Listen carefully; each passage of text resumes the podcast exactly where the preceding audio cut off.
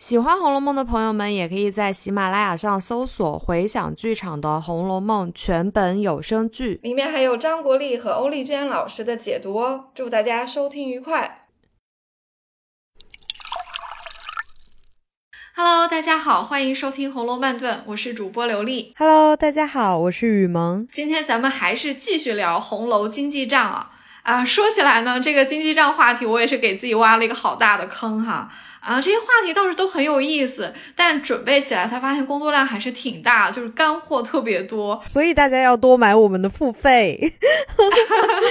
对对对，谢谢大家的支持。因为写大纲我花的时间比较多哈，剪辑是雨萌花的时间比较多，所以咱们两个人在这个节目上投入都还是挺多的。而且呢，这个经济账里面呢，我们也设计了一些比较宏大的一些主题啊，就是有点难啃的骨头，所以我们是需要一点时间啊，好。然后写后面几个话题的，那刚好最近我和雨萌工作也都特别忙哈，所以我们想说，哎，我们把经济账里一个稍微轻松一点的话题，今天调到前面来聊啊，我们自己也喘口气儿啊，大家也喘口气儿哈。这个，嗯，春节回来上班，大家可能都有很多的事情要做。那我们今天这个经济账的话题呢，就比较轻松了啊，我们要掰扯一个人物啊，而且跟他有关的话题呢也比较轻松。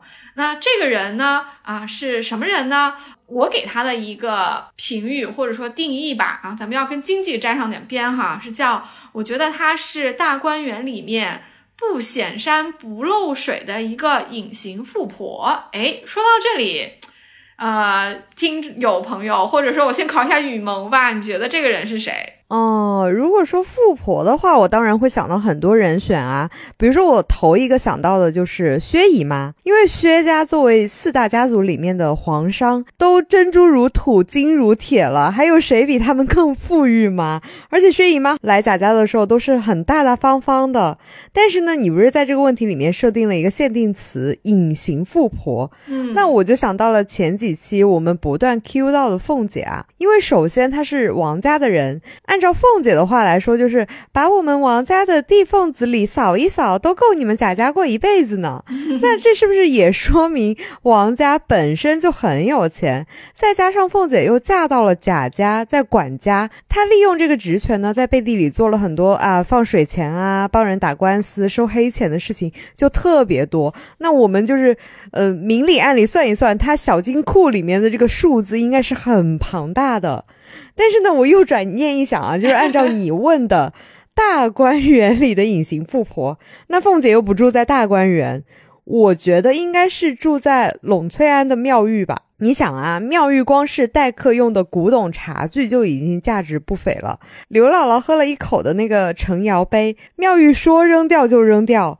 那妙玉不有钱谁有钱啊？而且她平日又不跟别人来往，我觉得她也是过得挺隐形的，应该算得上就是你刚刚问的这个大观园里面的隐形富婆。妙玉肯定是首当其冲的。嗯。先给你夹鸡腿啊！我觉得雨萌对我的每一个关键词都抓到了，太聪明了。因为你看，你第一个说的是薛姨妈，但是薛姨妈她一点都不隐形，对吧？她那个富是摆在明面上的，人家皇上，她住到大观园，住到贾府来。其实都没有用贾家的钱嘛，当然我说他住的大观园就不太恰当哈。其实只有宝钗住进来了，薛姨妈还是住在梨香院呢。后来因为省亲，她也不住在梨香院了，就搬到另外一个地方了，但还是在贾府里面。薛姨妈是是富也是婆，所以是富婆，但是她就是不隐形，她也不算住在大观园里，所以她肯定不是。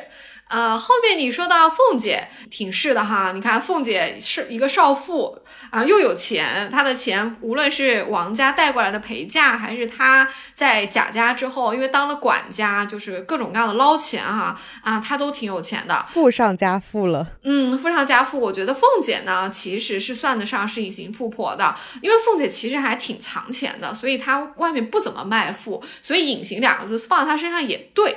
但是，就是你前面提到这个关键字又又对了哈，就是他因为不住在大观园里，所以我问这个问题呢，肯定不是想说凤姐，啊，你答妙玉，我真是没想到的哈。其实妙玉真符合你说的，我觉得妙玉应该挺富的。她不是苏州名宦之女吗？啊，又带发修行，家里人舍不得她的委屈，不是给她带了丫鬟一起来，老婆子一起来，然后这个吃的用的啊，吃的咱不知道，反正至少用的这些器皿都非非常的高贵哈。所以妙玉应该是挺有钱的。要真遇到点什么事儿，妙玉把她那些古董茶具什么的随便典当一两样，应该就不少钱。但是呢，其实我说的这个人也不是妙玉，为啥呢？其实雨萌，你猜妙玉都没什么问题。但是你看啊，我这个问题问的“大观园里不显山不漏水的隐形富婆”这句话，是不是还有点入世的含义，对不对？但是我觉得妙玉就太出世了。如果咱们要聊妙玉的。呃，经济上的这个富裕的话，可能我就不会这么描述了，对吧？所以我觉得你你这个回答出其不意，相当好，但是确实不是我想的那个人。哎呀，我们快做一期妙玉的付费吧，大家快点支持我们。一定要做一期妙玉哈，对我觉得妙玉的身世啊、结局啊都值得聊哈。但是今天既然咱们不聊妙玉，我们这个关子不能再卖下去了，不然听友真的要跑了。到底这个富婆是谁？啊，我这时候一定得揭揭晓谜底了啊啊，她就是李纨。啊，我一直觉得李纨挺穷的，因为我觉得她很抠搜，然后又不怎么花钱。哎，抠和有钱，那向来就不矛盾啊，对不对？因为抠是一个状态，就是他对于花什么钱，或者他觉得什么值得花钱的定义，可能跟一般人不太一样。但是和他具体有多少价值是两回事，何况。有没有钱是一个很主观的东西。有些人没挣多少钱，他特特别大方，他也觉得自己不怎么缺钱。嗯，但是有些人就是家产万贯，他还是觉得自己不够用，对不对？你看，雨萌，你生活在广州，我生活在上海，其实咱们身边，咱们都是一线城市哈，就是中产阶级有钱的还挺多的，对不对？但是我遇到一大堆人都觉得自己没有钱，所以这个真的是一个主观的概念，是很相对的哈。那所以你觉得你玩抠？和我觉得她是富婆不矛盾哈，这是一个。另外一点就是，其实你看我都用了“婆”这个字了，是不是？其实大观园里符合的也就她一个人了啊，是因为别人都是姑娘啊。我我觉得说，就别的人就再有钱，比如说宝钗吧，再有钱，我说她是富婆，好像有点老气横秋，也不好意思说人家一个姑娘是富婆，对不对？啊，那大观园里面除了未嫁的小姐，除了一个。特殊的宝玉啊，混在女人堆里之外，真正的少妇就是能跟这个“婆”这个字扯上关系的，其实真的就只有李纨。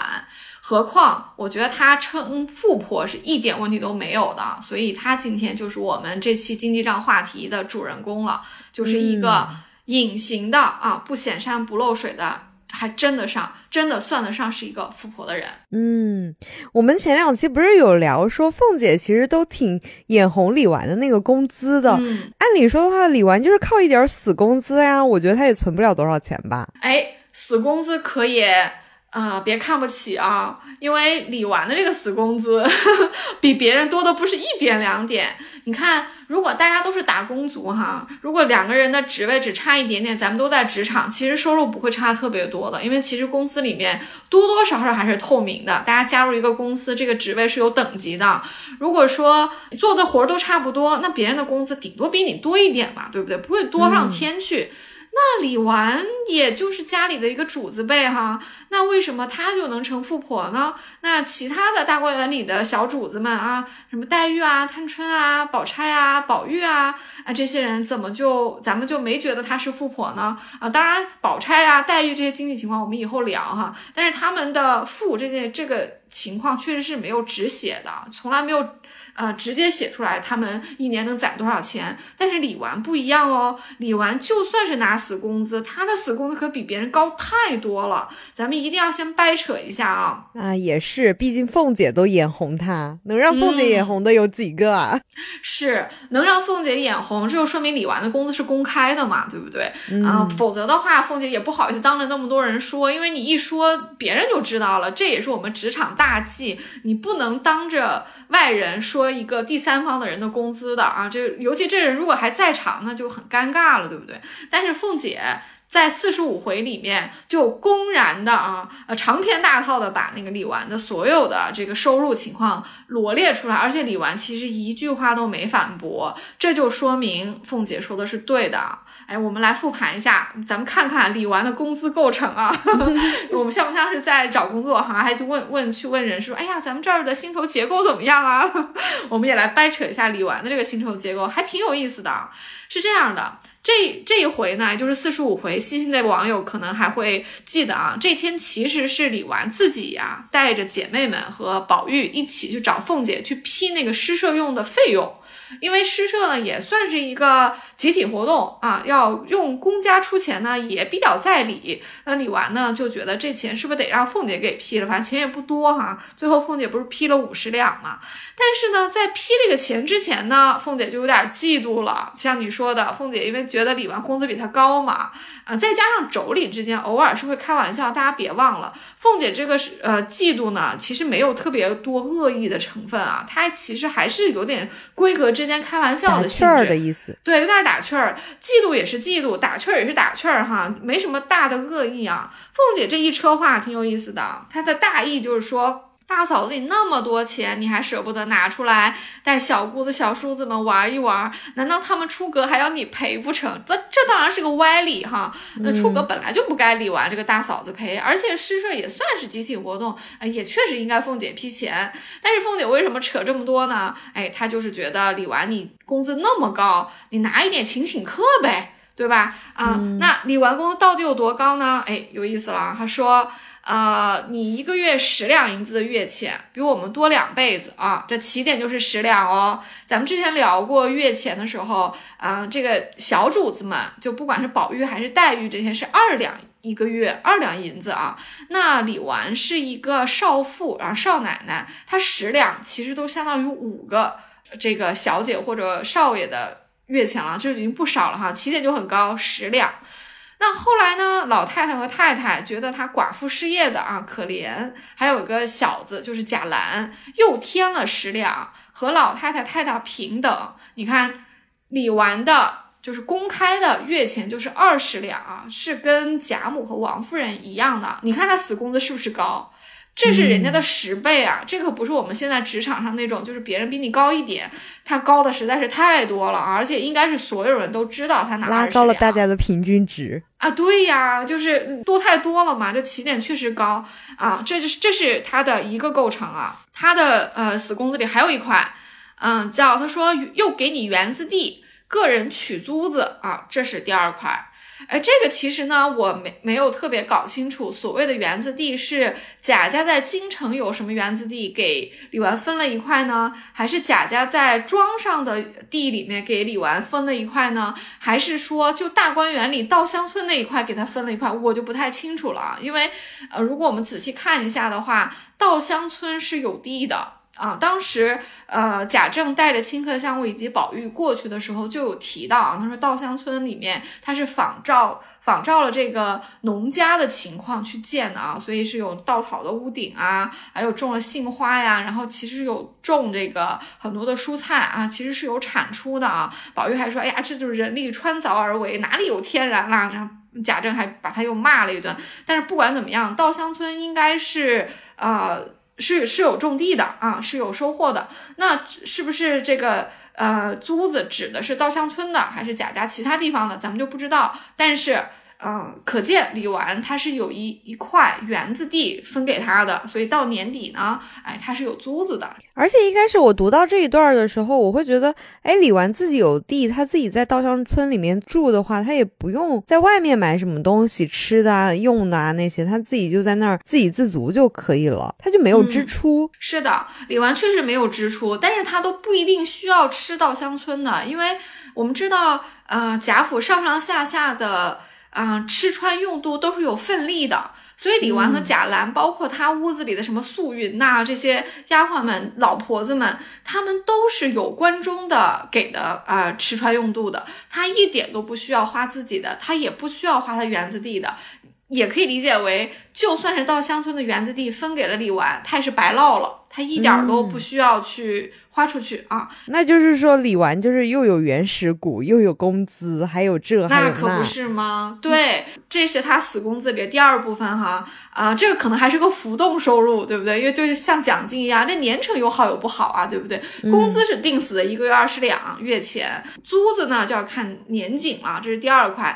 第三块还有哦，也是要看年景的啊，也算是一种奖金，就像年终奖一样了，叫年终分年利，你又是上上份儿。凤姐这是对李纨的收入记得门儿清啊，每一个都得掰扯一下。哎，这个年终分年例是什么呢？大家听过我们的红楼年俗的话，应该会记得啊啊，就是乌进孝这些庄头们年底要啊拉着一车的年货和银子啊去贾府去交差的，因为他们是相当于是庄头，就相当于是贾家在各地的田地的一个承租人啊，承租负责人，所以他年底要给他们送。年货来，这个送来了之后呢，啊，像大家长贾珍啊这些人，包括那荣国府可能也有，比如说贾琏啊或者贾政，他也要分哈。反正宁国府是贾珍在分啊，这个就叫年例。嗯，书里提到过了，送了这么多东西来，贾珍要先拿出一块说这是祭祀的，另外一块呢是要送给老太太，因为老太太是他们两府现在辈分最高的，必须得孝敬老太太。再剩下的啊，他就要开始分了。有一些是分给族中那些没有工作的啊，没有一些收益的这些子子孙的啊，子弟的啊，这也算是一种大家族的一个财富再分配啊，算是一种啊，就是接济吧。当时贾琴不是过来领的时候，被贾珍骂了一顿嘛，说你这个你管家庙捞了不少好处，你这时候还来，你也好意思再拿一份？这都是给你们那些啊没有收入的这些啊兄弟和小叔子们。啊，你你怎么能来拿？所以这个他在分的啊，就叫年啊年历啊。那年历里面李纨又是上上份儿，这什么意思呢？就是本来可能大家都是平均分的，但是李纨呢，她其实代表了贾珠嘛，她是呃，她其实是一个成家的这么一个家庭，但是又是寡妇啊，还带了一个小的贾兰，所以嗯，这个老太太和太太肯定又特别疼她，就是分年历的时候又给她多加一份，所以你看李纨就是整个的工资构成里面每一块都比别人。人多，首先他那二十两银子就是别人的十倍，对不对？其次啊，当然了，如果说呃二十两银子跟凤姐比呢，那没有十倍哈，就是多两倍啊。少奶奶当然只能跟少奶奶比了，不能跟那个小姐比啊。不管怎么样的李纨不是也比凤姐多很多吗？而且一年可是有十二个月哈，这算下来就多了不少。所以他第一项啊，月钱二十两银子就很多。第二项有园子地啊，取租子。啊，凤姐没有说，可能别人就没有园子地，就李纨有，对不对？第三个就是分年例的时候，她又是上上份儿，所以她的工，她的这个收入里面有三块，每一块都比别人多很多，所以加在一起，啊，凤姐就给他算了一个总账哈，说你一年统共算起来有四五百两银子，而且因为她没什么地方要花钱，就像你刚刚说的，说这个李纨是不是因为有稻香村自己的产出，都不用买什么东西？我觉得他吃穿用度全都是宫中的，李纨应该挺会省钱的啊。嗯，他们原他这个家里面主子奴才加起来没十个人啊，吃穿仍旧是宫中的。这凤姐也是这么说的，就说明李纨的收入有四五百两银子，但是支出没多少啊，不怎么花钱，花的都是公家发的，他没有额外买什么东西。所以呢，啊，他的钱其实每年都能攒这么多，确实挺有钱的。凤姐最后就说：“那你一年拿出一二百两银子来陪他们玩玩，能几年呢？他们个人出了格，难道你还还要你赔不成？”当然，这里凤姐就有点酸了哈。嗯嗯，你跟李纨比，你也好意思？毕竟李纨是个寡妇，嗯，这个四五百两银子也。人家攒着也不容易，而且凭什么让一个寡嫂一一年拿出一二百两银子陪小姑子、小叔子玩呢？那小姑子、小叔子不就应该用家里的钱吗？对不对？啊，当然，就是确实，凤姐就是嫉妒呗，嫉妒人家工资比她高。我要是凤姐，我也嫉妒啊。我觉得在明面上确实是听起来李纨的收入可真不少哎，而且贾母跟王夫人经常会可怜她寡妇失业的，怪可怜的，然后不够用，然后还带着贾。贾兰，所以经常会帮他们出天呐，我要是凤姐，我嫉妒死了。就是每天我我在讨好老太太太太，结果最后得宠的还是李纨啊。是啊，哎，真的是这样。哎，你又点出一个细节来，你记不记得在啊，宝玉就是啊被打了之后生病。啊，当时贾母啊，还有薛姨妈他们不是过来看宝玉嘛，就唠起嗑儿啊，就说到那个呃，凤姐能言会道哈，嗯，贾母就说说会说话的也有会说话的招人疼的。呃，不会说的也有不不会说的招人疼的哈，或者说呃会说话有有讨厌的，不会说话的有招人疼的。这个时候，呃，这个好像是宝玉吧，就提了，就说你看大嫂子不怎么说话，我看老太太疼的呢。就其实是呃，我觉得李纨有点挺会卖乖的哈。其实她就是一肚子数，但是呢，她因为比较低调，再加上她是寡妇，所以就比较会做人。嗯啊，结果就就变成这个嗯，贾母和王夫人动不动。就得贴点他什么，其实他落了不少的好处啊，所以凤姐看在眼里，她可不就是时不时的得醋一下吗？对呀，自己一天到晚在贾母面前卖乖，结果得了便宜来着李纨，那我可要气死了。嗯，是的，嗯，这个最明显的一次例子不就是凤姐过生日嘛？嗯，当时大家都要凑份子啊，贾母说二十两，然后王夫人、邢夫人说那我们矮一等十六两，连赖嬷嬷他们都出了十六两。再往下呢，其实就是凤姐这一辈的少奶奶了。所以，那这一辈除了凤姐这个过生日的主人之外，那不就剩下一个李纨了吗？那李纨就说：“那我们再比太太矮一等，就十二两吧。”呃，李纨这时候他他倒是没往后缩哈，他是主动说的，他打算出这个十二两的。结果呢，一说完啊，贾母就说：“你寡妇失业的，你这份我帮你出吧。”结果你看，凤姐就抓住了一个机会啊！她一方面心里肯定在醋这个事儿，但另一方面，她也抓住一个机会搞了一个公关啊！她就说这个呃有点折寿了，要不如呃都让这么多长辈给我过生日哈，我担不起，要不大嫂子那份我帮她出了吧啊！到时候那天我多吃点就行了。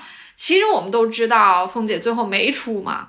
但是在人前，她唠了这唠了一个好啊，她把好话说出来了，所以这个人情别人都记到了凤姐头上。那谁知道她没出呢？也就是办事的人，那个尤氏啊，大嫂子知道她没出，对不对？其实别人都不知道，因为没有人会查这个账，甚至包括李纨在内，她也许都以为凤姐给她出了这个钱。嗯啊，那。啊，当然，这个这件事情里面，我们确实是能看出来，凤姐挺狡猾的哈。她人前卖乖，人后特别精，特别算计哈。但是从另外一个方面，我们也能看出来，呃，贾母和王夫人应该平时是挺疼这个李纨的，挺体贴她的，因为毕竟李纨也是自己的长孙的媳妇嘛。啊，对于王夫人来说是长子的媳妇。而且他又孤儿寡母的，对，人家也也不能管改嫁，这辈子的青春就都耗在你们家了，就是带大这个儿子啊，然后陪一陪小姑子、小叔子，这辈子就这样，要不然怎么能说他是槁木死灰呢？所以其实李纨也是够悲苦的。或者说他在贾府，嗯，过这后半生就有点像是没有功劳也有苦劳吧，啊，那贾母和王夫肯定是很体恤他的，而且家里没有男人，将来就是会吃亏啊。比方说，你看贾琏。啊，他就可以当男管家，凤姐当女管家。这么一来，贾琏和凤姐捞钱的地方可不少，对不对？但是李纨，因为她没有了丈夫，贾珠不在，她就不可能去管家了。那贾珠本来可能有的功名也好，管家的收入也好，就都没有了。所以其实李纨等于说没了老公，她其实经济上她也是受损失的。因为那这种孤儿寡母的情况下，啊，贾母和王夫人，呃，经济也比较宽裕，经常照顾照顾她是很正常的。虽然这一回是明确写出来是给他贾母本来就是要开口说要给他出二十两，但是其实我们也是可以推测啊，啊，类似于这种凑份子的场合啊，或者逢年过节啊、应酬啊什么的，就该到每个人都拿的时候，我觉得，嗯，贾母可能是经常帮李纨拿的，贾母还经常帮黛玉和宝玉出呢。那她这么。心疼这个长孙媳妇，嗯，帮李纨出钱，应该也是挺常有的事情啊。所以凤姐可能就更记在心里面了，想说，哎，就像你说的，天天我去讨好这个老太太太太，怎么到最后好处又落大嫂子那儿去了？嗯，但这个其实我觉得贾母和王夫人啊，一方面是嗯，真的是可怜李纨；另一方面，我觉得也是看在这个死了的贾珠和这个留下来的这个年幼的贾兰身上，因为这钱也没花外人身上啊。那嗯，这两个女性的长辈多疼一点李纨，我觉得是。都是在情理之中的啦，凤姐应该就是稍微的促一促，她也应该很难说有什么心怀仇恨啦。我相信他也不愿意和李纨对调的。确实是，我觉得凤姐很多时候在李纨面前其实还是挺讲情面的，还是她有时候还是挺忌惮李纨的。李纨就是有点像嗯打太极一样，就是绵里藏刀，还是挺挺能斗得过凤姐的感觉。对。李纨那是国子监祭酒的女儿，其实她的家庭教育是比凤姐好太多的。但是李纨一方面是性格问题，另一方面呢，是因为她是寡妇，所以这两者呢，使得她比较的。少在外面露这个锋芒，所以她是不屑于或者说不愿意和凤姐去吵或者去争，但是不代表咱们李纨心里没数，也不代表说她真的想说起话来说不过凤姐，对不对？这一回，呃，凤姐不是当着那么多人面说你四五百两银子啊，你拿一点出来跟他们玩玩就不肯啦，呃，结果李纨不是把话岔开了说。把凤姐说了一通嘛，说你这个怎么分斤拨两的，就搞成把自己搞成小市民了。我发现每次李纨都是能说得过凤姐的。你说，你说她说不过吗？她也没有，她每一次就是在凤姐刁难她的时候，他都能呃很很快的去化解。对他虽然是有点转移话题，他并没有否认自己确实是四五百两银子。他对于凤姐说你不愿意拿出自己的钱来请客，他也没有否认。当然了，我觉得。嗯，指责李纨不愿意拿出自己的钱来，确确实也没什么好说的哈。因为一个人要大方，那是他的大方，他不拿也是本分，因为这个钱也不是李纨该的。所以我觉得李纨只是嗯被凤姐指出来说你。不愿意拿啊，他可能也有点不好意思啊，他就把话岔开了。我觉得有自己的原则也没有什么错。对，我觉得没有什么错。他就呃说了一大通，觉得凤姐在当着这么多人面算他的账，有点小市民。而且他又后面还扯了一句，他说你你看你那天还打平儿呢，我还要给平儿报仇。结果就他这一句话说出来，我觉得凤姐就听懂了。呃，因为第一，李纨其实是聪明的。他把平儿这个话拿出来，就是对王熙凤说：“你可别再算我的账了，你也有把柄在我这儿。你当时对平儿可是有错的，我们都看见了。你要敢跟我提这个呃钱的事儿，我就当着他们的面说你打平儿，看你难堪不难堪，对吧？其实李纨挺厉害的，所以王熙凤一下子就抓住李纨的暗示了，她也就不好意思再往下说了。”哎，你说会不会凤姐也吃不准平儿在李纨面前说了什么？说不定李纨自己也能猜到凤姐有放水钱这回事儿。嗯，我觉得，嗯，平儿会不会私下里跟李纨说点什么呢？有可能，因为平儿跟李纨啊，还有袭人啊关系挺好的。但是凤姐可能主要的担心不在这儿，她确实是一方面有愧，对平儿有愧；另一方面呢，嗯，她都看出来李纨要岔开话题了，她就是不好追究，因为他俩都是少妇，其实都是很懂人情世故的。其实他们还是在一条战线上的，就是没有必要这样，没有必要。你说的对，第一是李纨抛抛了一个台阶，她觉得说我俩互相给个台阶下吧，这事儿就别吵了啊。我觉得凤姐就听懂了。第二个就是。就像你说的啊，他俩就是一个战线，为啥呢？因为这都是公家的钱，有什么好吵的？李纨过来说：“凤姐，你批一下。”凤姐吵吵半天，不还是批了吗？又不是凤姐拿的。凤姐嘴上说：“大嫂子，你咋不自己拿钱？”她凤姐自己也没拿钱呀，对不对？说来说去都是贾府的这个公家的钱啊，都不是他俩的钱，所以其实就是斗斗嘴啊，就也就过去了。另外一点哦，别忘了。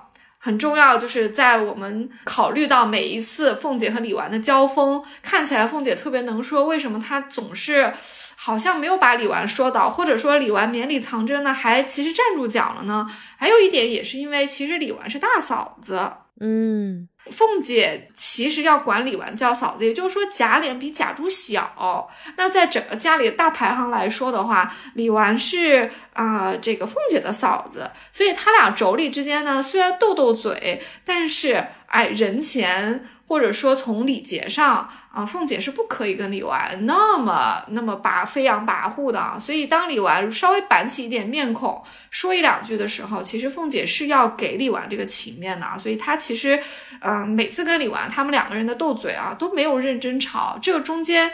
一方面是他俩都非常清楚对方的门道，另一方面就是哎，表面上贾琏是二爷啊，贾珠是大爷啊，凤姐管理完叫大嫂的，这个中间的啊这些大小尊卑的这个啊礼节，其实他们也是遵守的。嗯，我倒是有一个不一样的角度啊，我觉得李纨她不就是一个寡妇嘛，所以她生活上就已经变得很平淡了。她倒是还挺需要凤姐这样活泼的人在她面前调节一下的。我觉得这是她一个 日常生活的一个乐趣吧。而且凤姐说不定这样激一激她，也能把她原本的那个性格激出来，然后让她自己生活上也想起，哎，我曾经也是一个就是像凤姐这样的人啊，或者是怎么样。也许她不像凤姐来，我只是说，也许她会想起她曾经也很活泼。然后他跟凤姐在一起，说不定也是快乐的。嗯，哎，这个观察也挺有趣的，就是李纨的人设从一开始的搞木死灰，到后来进了大观园写诗社之后，他似乎变得活泼了，有没有发现？嗯，因为。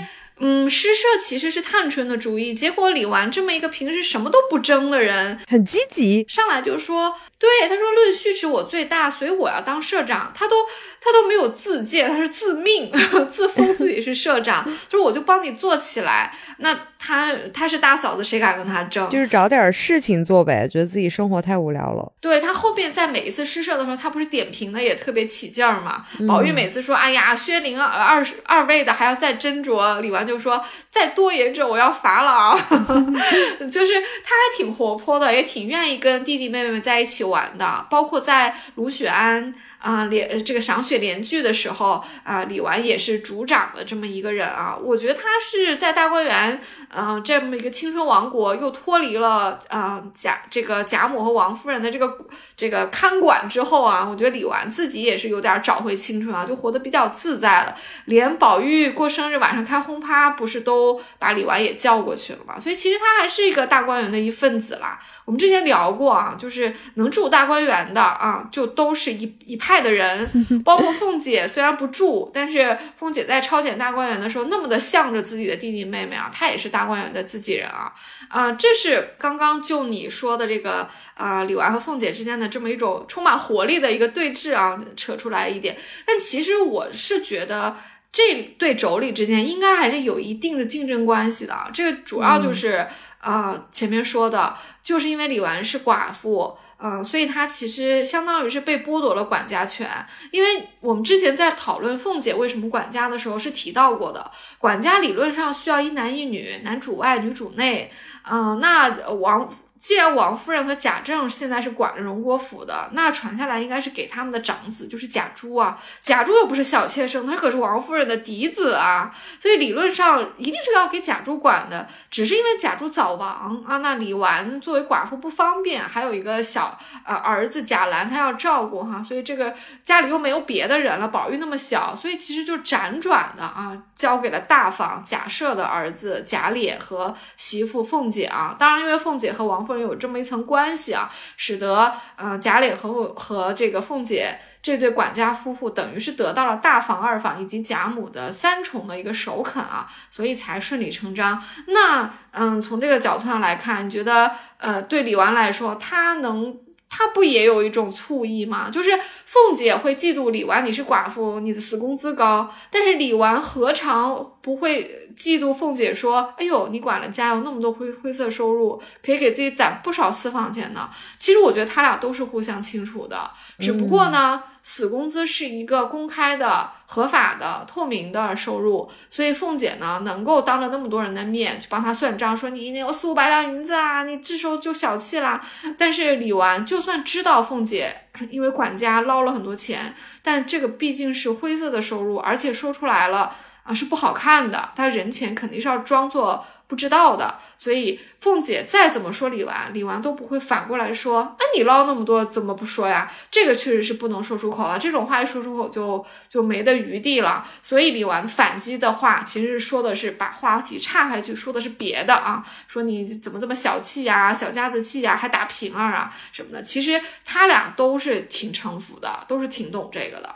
嗯，而且古代不是有规定嘛，寡妇是不能打扮的。那平时，李纨也没有和什么人来往，她也不需要经常打赏丫鬟啊、小厮呀。这么说的话，李纨的固定收入确实是不少的。也像我们刚刚聊的说，贾府的主子们吃穿用度都是官中发的，就是基本上不需要用钱。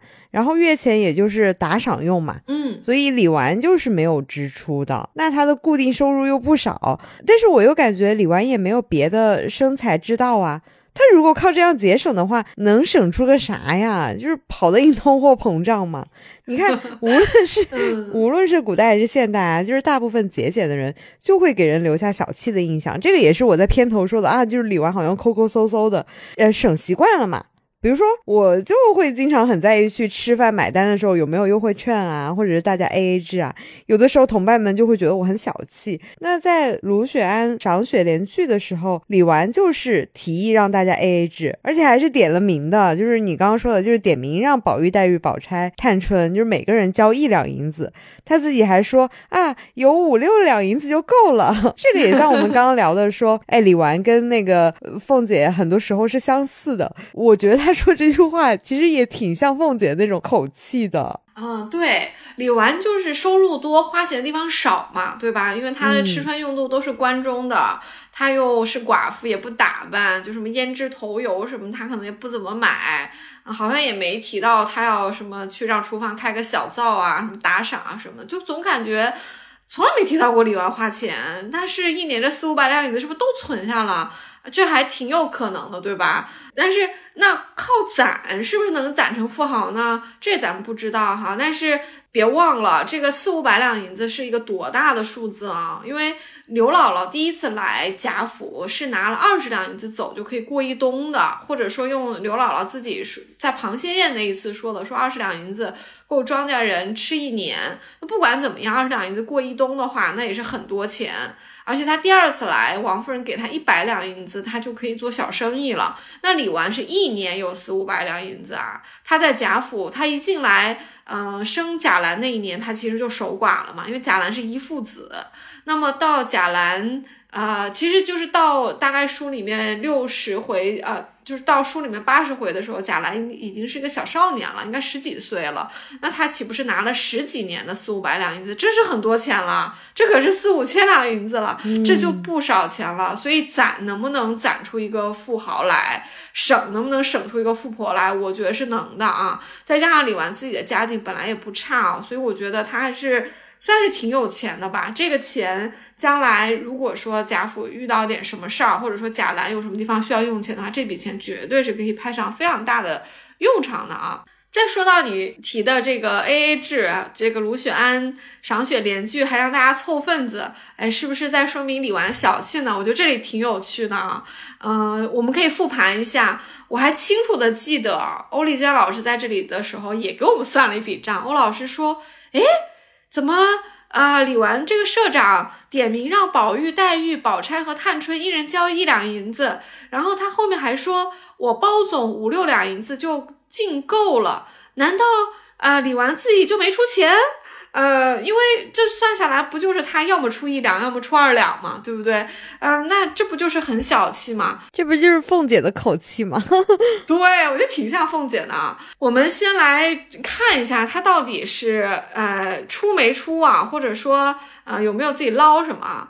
我觉得李纨在这里提出大家 A A 制啊，确实挺像凤姐的。大家听听完。我这分析啊，就就知道了为什么呀？首先啊，他很懂人情世故，当着人的面儿哈，他说啊，香菱、宝琴、秀烟和李文、李绮不用出，哎，他先指出来说，你们几个人不用交钱了，你们就来玩儿啊，你们就来吃，哎，这是在理的，因为这几个人是客人啊，香菱还是小妾，她也不是主子啊，就这几个人是不用出的。后面呢，他就指着宝玉、黛玉、宝钗和探春说：“你们每个人呢一两银子。”嗯，都是一些正经主子。对，这些是正经主子，他们也有钱嘛。一两银子是啥？一两银子就是他们半个月的月钱，其实是可以的。因为诗社呢，一个月也就最多搞一两次，所以他们的零花钱是够的。而且他们也不是每个月零花钱都花光光嘛，都有积蓄的啊。这一两银子都出得起啊，就应该出。那他自己呢？哎，我们就不知道了啊。因为这个钱收上来之后呢，东西是李纨吩咐下面的人去买的，也就是说，这个账啊，在李纨这儿也没有人会去查到底花了多少钱。其实咱们不知道哈，就存在着两个可能性了。第一个可能性是他出了，因为他不是说了吗？五六两银子就够了啊。那一共收了四两，那五六两怎么来的呢？那就剩下的一二两，那就是他出的嘛，对不对？这就是他出了。呃，另外一个可能性呢，就是没出，为啥呢？因为账没有人看嘛，对不对？收了四两银子来，啊，就照四两银子买东西，也没有人知道啊。呃，就像那个呃，凤姐过生日的时候，嗯，凤姐自己不是把她答应帮李纨出的十二两，其实就赖下就没出嘛。凤姐也是这个想法，因为最后收了一百五十两银子上来，就都交给尤氏去办了。那凤姐会觉得说，基数都这么大了。一百五十两和一百六十二两没区别，那谁会在意那一二两呢？对，谁会在意呢？这个就跟我们平时大家一起凑钱去搞一个 party 一样的，如果最后剩了一点小钱，可能也就不退了，对不对？所以就是你收的时候是收八十还是收一百，真的没有人计较，一般人不会去查这个账的。所以你看。我现在就特别同意你跟你刚刚说的，就是李纨这个时候算账跟凤姐是一模一样。我觉得李纨可能平时 看凤姐做事情，她其实偷偷学到了，她觉得说，哎，这也行啊，要不咱也用一下。你看，就是你看，这不就是收了四两银子吗？但是他当着人面，他说，哎呀，我包总五六两银子就够了。这话说出来不也好听吗？对不对？就别人会觉得说，哦，收了四两银子。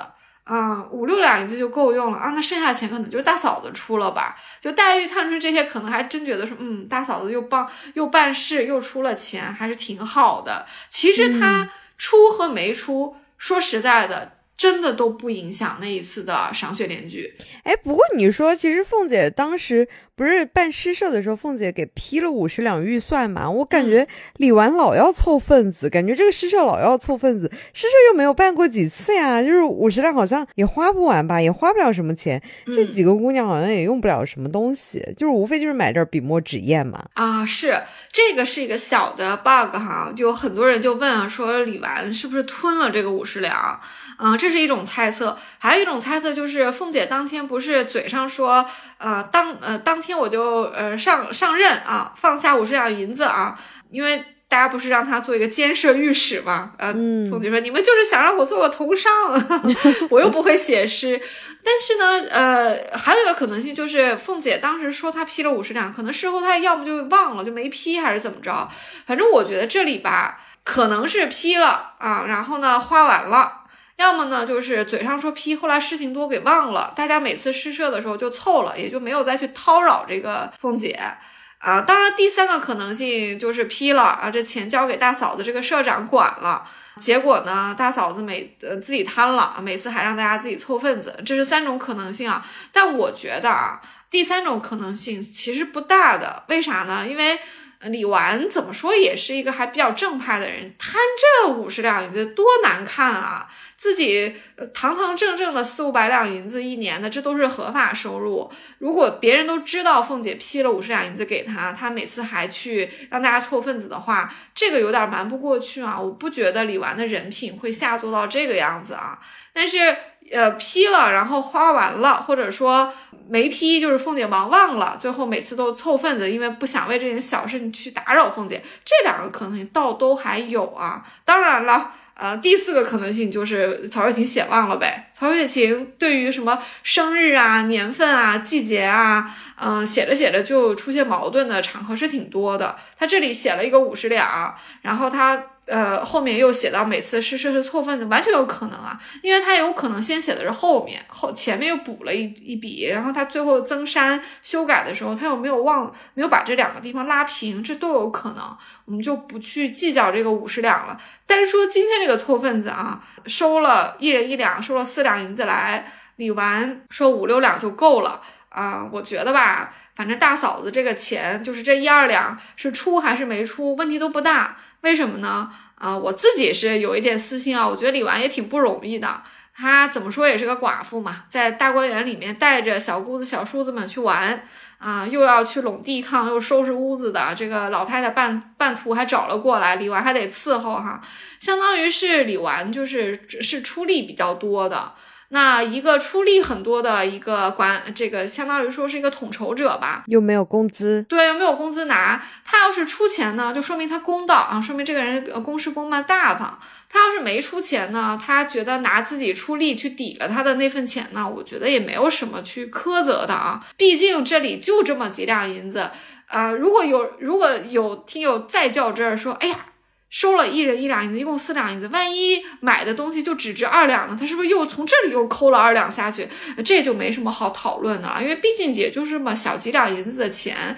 给大家准备果品什么的，啊，我我觉得从这里抠是抠不出什么富婆来的啊，而且我也不觉得李纨这个人在这种事情上这么小气，他的富豪和他的省钱其实还都是在大事儿上去省的，就是他确实进项多，然后他又没有什么乱七八糟花钱的地方啊，人家就是进的进的多，出的少，所以人家就。哎，攒下这么多钱，非得说他在什么诗社啊这些小的地方去给自己，嗯，捞了一点小钱，我觉得不太有必要。嗯，我听过我身边很多朋友们评论李纨，我觉得李纨算是大家口中一个平均分蛮高的一个人了。虽然他很懂这个贾府里面上上下下的潜规则，而且也像我们提到的嘛，他也是唯一一个敢跟凤姐抗衡的一个人物，就是打太极的一个人物。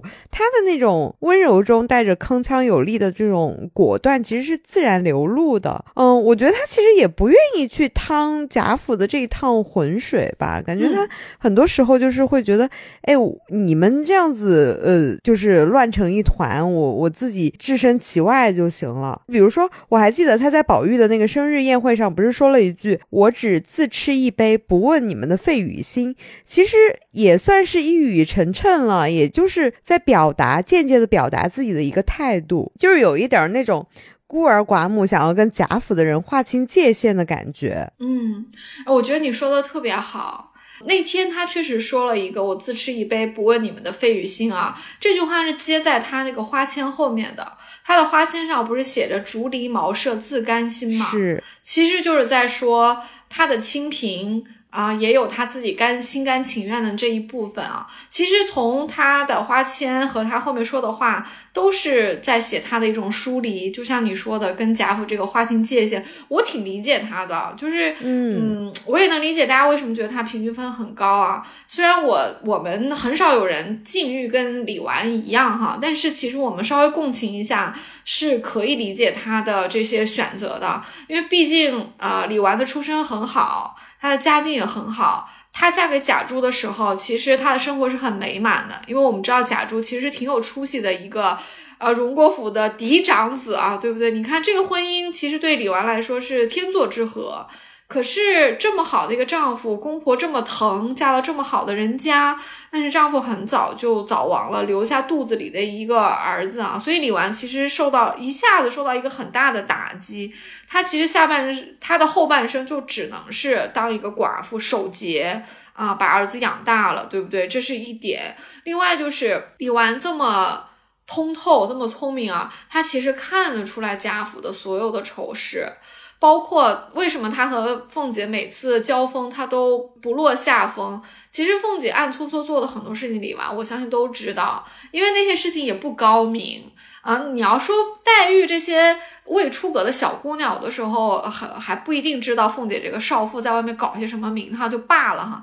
但是李纨是过来人。其实他应该是知道凤姐在搞些什么事情的，但是他呃，就是他也选择了就呃置身事外，他也不会指出来，他也不会去掺和，他也不和凤姐同流合污。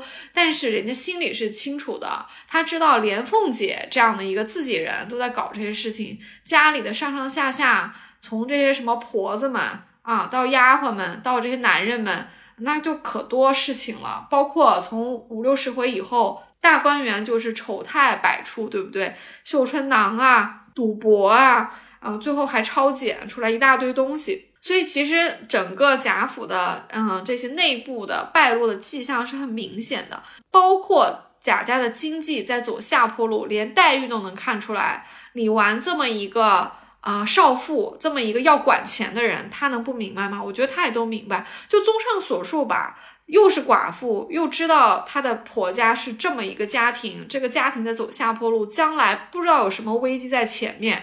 你说，对于这样的一个女子来说，她选择一个和婆家保持距离，保持一种疏离感啊，做好了准备，随时可以一刀两断的一个选择，你能说他怎么样吗？我觉得他其实是有很多的，我觉得是很有情可原的。他的这个做法，我我都是能理解的。何况李纨也不是只为了自己活，她还有个儿子呢。万一这个儿子……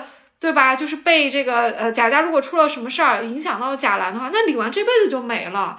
她怎么说也是一个弱女子啊，都没了老公，不就是靠儿子吗？所以对他来说，我我真的是一万个理解他竹篱茅舍自甘心，一万个理解他不问你们的费与心，我也理解他把钱看得很重，真的，这个是他能做的不多的事情。而且不是有红学家根据判词里面那一句，虽说是人生莫受老来贫，也需要因智积儿孙来指出说，哎，这里就是在暗示李纨在贾府败落之后拒绝接济贾家的人，也就像你刚刚说的啊，他管好自己和自己的儿子就行了。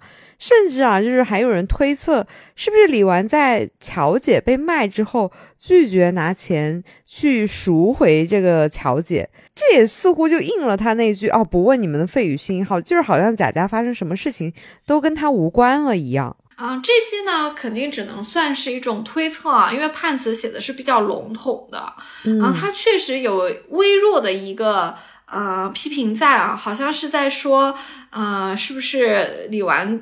有过这个见死不救啊，因为这句话的字面的意思就是说，人生呢提前做准备，防止老了受穷是必要的，但是也要考虑到没事的时候多做一些功德，这样这些功德呢可以回向到儿孙身上啊。这句话似乎是有一点点批评，说，哎，是不是李纨你功德上做的不是很够啊？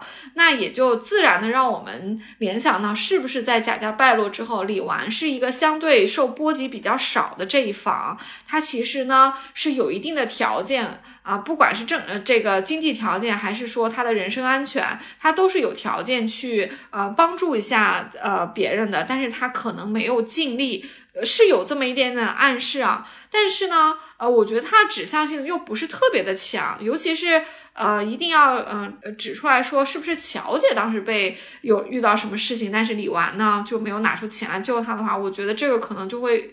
稍微又远了一点啊，但我也能理解这种猜测啊，因为呃，乔姐最后的命运其实书里是写的比较明显的，她确实遇到了狠救奸凶，那刘姥姥都把她救了出来，那在刘姥姥这么一个最不可能救她的人救她之前，是不是有人先去求了李纨呢？有可能啊，因为李纨可能经济还更好一些啊。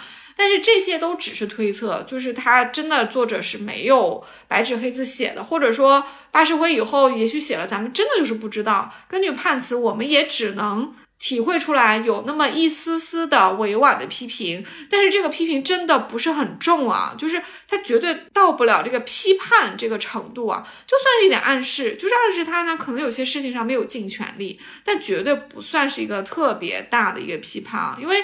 十二钗里面大部分人都不完美啊，对不对？你看凤姐啊、可卿啊，他们都有很大的污点。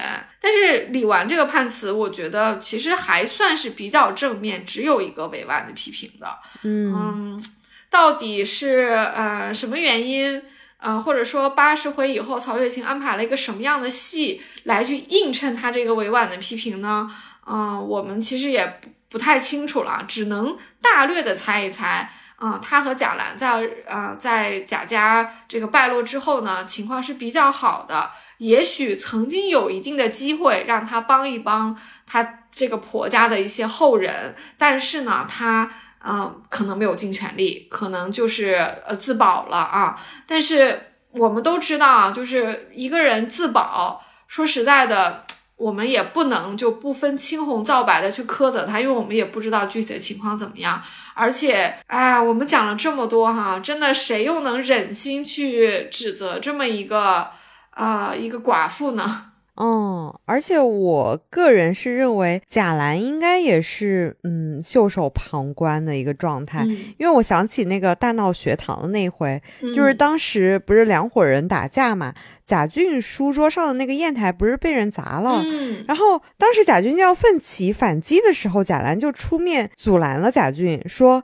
好兄弟不与咱们相干。按理说，当时宝玉是闹事的一方，那宝玉又是贾兰的亲叔叔。贾兰在这种贾家公子哥闹成一锅粥的场合，却说这个是旁人的事，与他无关。他这个不与咱们相干，不就是李纨的口中那句“不问你们的费与心”是一个意思吗？当然了，贾兰就是李纨带大的呀，对不对？就是贾兰的几乎所有的教育都是李纨教的，因为他没有父亲。而且贾兰没有跟着祖母，注意到了没有？就是宝玉其实是贾母带大的啊。对，很多人说贾兰跟贾母其实挺疏离的。对，你看啊，这个贾家啊，贾母因为喜欢孙子孙女，就把宝玉啊、什么探春啊、黛玉啊都带在身边，所以这几个孩子都有贾母的那种豪爽大方，对不对？而且还也是很欣赏那些出格的人的，所以我们都很喜欢这几个人，就觉得他们都是贾母那一派的，对吧？但是，呃，贾兰并没有像宝玉一样跟着自己的祖母王夫人。我当然，我觉得这是个好事啊。其实，我觉得王夫人比起李纨来说是，呃，还不如李纨，还不如交给李纨带。但是，可能正是因为李纨是一个寡妇啊，就是无论从贾母还是王夫人，他们应该是不忍心把这个孩子从母亲身边夺走，放到自己身边来养。再喜欢也不能。那李纨都已经是寡妇了，她天天晚上回去就一个人点着个灯，多可怜啊！当然要把儿子还给她，毕竟王夫人有亲儿子有宝玉嘛，对不对？贾母有一大堆孙女，你们都是身边有这么多孩子围绕的人，怎么能去李纨那里把贾兰抢过来呢？我相信他们应该是就放手了，就把贾兰的这个养育权交给了李纨。所以从贾兰一出生一直到书里写到八十回，他整个的教育完全就是李纨的个人因素，所以。你你举的这个例子非常好的说明了贾兰的性格啊，我觉得他就是李纨灌输的，李纨的疏离导致了贾兰的疏离，所以贾兰才会对于宝玉自己的这么一个亲叔叔被别人欺负了，根本就没有挺身而出，对不对？但是还是那句话，咱们就回到啊贾府败落的时候，李纨也没有挺身而出，这两件事情啊，咱们现在有必要澄清一个概念啊，就是如果你害人。嗯，法律是要惩罚你的，对不对？因为你是主动导致了别人的损失。但是如果你对于别人遭受了第三方的损害，没有施出援手，这个法律是不能惩处你的，因为你只是没有见此，你只是没有见义勇为嘛，你只是没有出手相助嘛。但是你并没有加害于他，那什么可以谴责你呢？是道德，就是道德上我们对于。贾兰这种疏离啊，不管不帮自己的叔叔，也对于李纨将来后来可能他自己有条件，但是他也没有去对贾家的后人施以援手。我们可以从道德上或者是亲情上对他们进行一定的谴责。但是说实在的，嗯，其实人家真的就是没有挺身而出，没有尽自己的力量去帮别人。嗯，说白了也不能谈他怎么样了，对不对？就是这个。呃，法律、道德、人情其实是三个完全不同的领域啊。当然，如果说李纨也好，贾兰也好，对于他们的呃家庭啊，对于他们的家人，好像没有什么亲情，我们是可以批评一下的话。啊，那当然是可以批评一下嘛，因为嗯，曹雪芹也没有把他们写的多嗯多么的伟大、光荣、正确，对不对？没有把他们写的很伟光正啊。曹雪芹就是如实的写了他们的疏离，他写这个疏离就是告诉你说，我其实也不忍心有多么批评他们，因为他们也没做错什么事情。但是呢，他们也不是那种一腔热血帮别人的人。你看曹雪芹对于那种特别帮别人的人，连什么倪二啊。都是都是写的，好像是当做一个艺人来写，对不对？呃，包括像贾云这样的，好像后面还去看宝玉，他都有包养。可是对于李纨和贾兰这种，就是只顾着自己的，那那作者显然虽然是没有没有怎么样的苛责，可是他也没表扬啊，对不对？我觉得就是作者的态度拿捏是非常非常精准的，就是，嗯，就是那种艺人，我就是表扬你。啊，坏人我就是谴，我就是把它如实写写出来，那可能读者会去谴责坏人。但是你在中间的，像这种，我觉得像李纨和贾兰算是冷人吧，就是冷冰冰的冷。对于你们这种冷人，说实在的，那我也就写出来褒贬，大家自己去去说了。其实也挺唏嘘的啊，就是我们说回这个今天的主角，就是这个隐形富婆李纨。感觉也像我们刚刚一再强调的，说凤姐跟李纨都是贾家的媳妇嘛，他们在这个金钱观上都有不同程度的不安全感。你看啊，凤姐捞的钱比李纨多多了，嗯，可是凤姐到最后一点儿都没都没能留给自己，也没能用在这些钱，就是比如说给乔姐一个安定的未来。但是李纨就做到了，李纨就给贾兰一个安稳的未来了呀。她就是靠这点省出来的这个死工资站稳了脚跟，改变了。自己跟儿子的命运，凤姐跟李纨的结局的差异其实还是挺多的。就是你看，一个那么高调，一个那么低调，嗯，最终造成的结局是完全不一样的。是的，嗯，我觉得这两个人的结局的差异啊，可能还是得回到他们的性格上来说。凤姐虽然给自己揽了那么多钱，但是这些钱因为都是灰色收入，而且跟贾家的整体的。啊，利益和地位绑定的太深了，有点像是，呃，贾家一倒他就倒，就是一荣俱荣，一损俱损。所以其实凤姐的危险是更大的，就她对自己的资产其实没有做好一个，呃，怎么说呢，就是把鸡蛋分在不同的篮子里啊。所以，嗯。只要贾府一倒，凤姐那些旧账一定会被翻出来的。所以其实她是，我觉得，嗯，她的财产是蛮不稳定的。但是李纨就不太一样了，她她死工资其实都是合法的钱，毕竟她也是一个寡妇，家里给寡妇的生活费那也没什么好说的。甚至到抄家呀，或者说，呃，就是贾家最后败落的这个原因，咱们不知道啊。反正发生的时候，也许像李纨和贾兰这种相对来说置身事外，也没掺和什么家里的不好的事儿的人，其实是有处在一个更有利的位置的，他们可能就保全了啊。另一方面就是，呃，我觉得他们的他们生活中的这个建设性和破坏性不一样。嗯，凤姐呢？嗯，咱们前面提到，就是她和贾家利绑定太深，再加上她呃捞钱，很多时候也是为了防止老公在外面找别的女人嘛。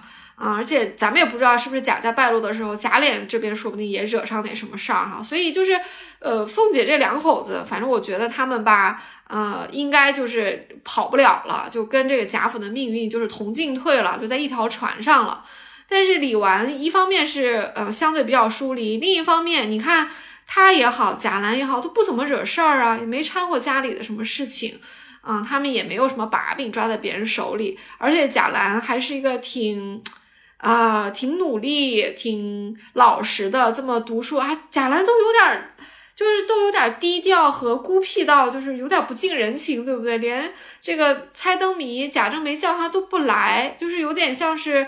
孤僻到了，说我都不不愿意掺和你们，而且要呃要我去的话，得老爷点了我的名我才去，他都平时都不去，可能在家里用功呢，可能这孩子就是憋着一股劲儿，嗯，就是想证明一下给别人看啊，毕竟她也是个寡寡妇母亲带大的，说不定也很妈宝呢，有可能很妈宝，而且也有可能贾兰懂事一点之后，她能看出来家里特别疼宝玉这个叔叔，不怎么疼他这个。呃，这个重孙子，所以贾兰可能，嗯，在这种对比之下，她倒没有选择像贾贾环那种，就是呃，由于。不公平，生出怨恨出来去加害宝玉啊！可能贾兰的这个消化他的这个情绪的方法，就是加倍用功读书，想证明自己，想出人头地啊！嗯，他就是想置身事外呗，他就觉得，哎，你们想疼宝玉，你们就去疼呗。是，那我就靠自己呗，对不对？就是那我就跟我母亲两个人过呗。所以我觉得，呃，李纨和贾兰这一对呢，就是他们还是。嗯，他们没有给自己惹什么破坏性的事情，但是还是有一点建设性的，因为毕竟贾兰读书一直很用功啊，很可能到他十四五岁的时候啊，他就开始出去考试了，他有可能中个秀才啊，然后慢慢中个进士啊什么的，其实他就脱离了贾家的那个那个循环，就是那个每况愈下，一代不如一代的那个循环，而且他如果有一定功名的话，他可能也已经拿到了一个呃，不能叫免死金牌吧，就是我觉得他就是。他处到另外一个阶层去了啊，所以凤姐和李纨这对妯娌的命运，我觉得就是还还挺差异挺大的。一方面啊，他们的收入其实呃灰色和白色就是差异很大；另一方面，他们的家庭。啊，就是丈夫啊、孩子啊，还有他们自己受到的这种教育和呃性格，其实也差异非常大。哎，你有没有发现，就是李纨和凤姐那种不安全感，还是来源于自己要存很多钱？我发现女人就是一到那种危机时刻，无论是古代还是现代，就是觉得啊，就是早知道多存一点钱好了，然后自己就是去旅游啊，或者去干嘛啊都好啊。嗯，那现在又何尝不是呢？对不对？我们现在女性也要做经历经济独立的女性，你有话语权，你才能做你嗯命运的主人嘛。其实凤姐和李纨对这事儿看得可清楚了。你看他们俩其实有一点是一样的，就是你看凤姐是因为觉得老公可能在外面找找混账女人，偷偷把家里的钱都花出去了，所以我得存着，所以她很早就意识到了。钱攒在自己手里，才能管好这个家，管好老公的钱袋子。老公再怎么闹，她都不敢怎么样，对不对？那李纨是也一样的呀，她就是因为老公不在了。所以他得是他们，他在他的家就得是又当爹又当妈，他的钱得留着将来给儿子用。所以他们其实都是非常早的就意识到了女性啊，在这个家里的生活其实是需要有经济实力做支撑的，这样他们才能，呃，怎么说呢？就保障自己的未来吧，也保障自己的孩子未来。别忘了，凤姐也是有个乔姐的。那李纨有一个贾兰，他们其实都有下一代需要考虑，且还别说，呃，凤姐和李纨这对小妯娌的在金钱上有这种不安全感啊。咱往上推，还有一个例子，我我马上想到了，你看这个邢夫人是不是也这样？嗯，里面有有好几次提到邢夫人小气的时候啊，或者说邢夫人这个人就是有点儿。嗯，好像不太不太跟大家不 一样哈。对，有点抠搜的时候，其实有提到啊，就是说邢夫人就说，假设手中散漫，必须从我这里省俭啊，才可以，才不然这个家就不平衡。其实是一样的，嗯，因为假设可能一会儿什么买个扇子，一会儿买个丫鬟，都到处在花钱。那邢夫人又是个田房，她家境也不是很好，而且看上去假设对邢夫人也也没多少感情嘛，嗯，可能就。就把他晒在一边了，所以你看，邢夫人也是由于这些原因，一个是老公不喜欢她，一个是老公花钱太多，她也有金钱上的不呃不安全感。她的不，她弥补这个不安全感的办法就是，既然我是个田房，也没孩子，然后就是家里从婆婆嗯到这个呃老公都不是很待见我。那我还有什么出路呢？那我就攒点私房钱在手上呗。她其实她的小气也是从这里来的。那到下一辈，这凤姐和李纨不也是这样吗？我觉得古往今来吧，但凡一个，呃，成熟的啊，就是有社会性的、知道人情世故的女子啊，一旦成了家，一旦有了孩子，应付一个大家族里各种的复杂的人际关系、婆媳关系，她都会意识到。钱的重要性。天呐，感谢我们现在就是现代女性有工作啊，就是感谢我们现在女性有有自己经济独立的能力。那必须是啊，咱们如果能自己有。有工作啊，自己给自己挣钱花的话，你就不依赖别人了。不管怎么样，这个凤姐也好啊，李纨也好，邢夫人也好，他们的收入其实说白了，这不都是仰仗一个以父权为核心的一个封建大家族里面的制度上的安排嘛，对不对？他们的这些特权也好，他们的这些收入也好，想收回就收回，因为都不是他们自己挣来的，是他们作为这个体系的一份子，他们作为媳妇。他们承担了啊，不管怎么样的管家也好，家务也好，生儿育女也好啊，的照顾小姑子、小叔子也好，他其实是因为做了这个系统的一份子，做了这个呃他该做的这个分内的事儿，得到了一定的回报。但这个和一个女子走向社会，发挥她的价值，得到她该有的这个经呃这个财务上和经济上的回报，这是不一样的，因为。呃，工作你家庭关系是没有脱身的，你不可能李纨说我我不想在贾家了，我到去别人家，到别人家就没有这份收入了。你这个你这个月钱，这个相当于给寡妇的抚恤金，马上就没有了。凤姐也是一样啊，她如果离开了贾家，去谁家当家，去谁家去赚这个灰色收入去？但是我们现代女性说白了，那我不高兴了，我还可以炒老板呢。那我到下一家，我照样拿工资。我觉得这个职场给女性的机会和一个家困在一个家庭里面。啊，给给一个女性的这个机会是绝对不可以同日而语的。我们真的是要感慨，就是社会的进步给女性的这个更广阔的一个机会，使得我们今天以这样一个轻松的态度 来去聊一聊凤姐的月钱呐，李纨的这个月钱啊，聊一聊他们这个私房钱，呃，或者是打打小算盘。那那也是因为我们有了更多的选择嘛。嗯，哎，你说到钱的这个问题啊，我想起有一档专门给离异或者即将离婚的人做的那个真人秀，叫《再见爱人》。我看过导演的一个专访啊，有一个问题是问导演为什么请的都是公众人物来做嘉宾，不请一些素人？因为素人展现的那种离即将离婚或者已经离婚的生活，其实会更真实一点嘛。导演回答说，其实一开始就是有想要找素人来出镜的。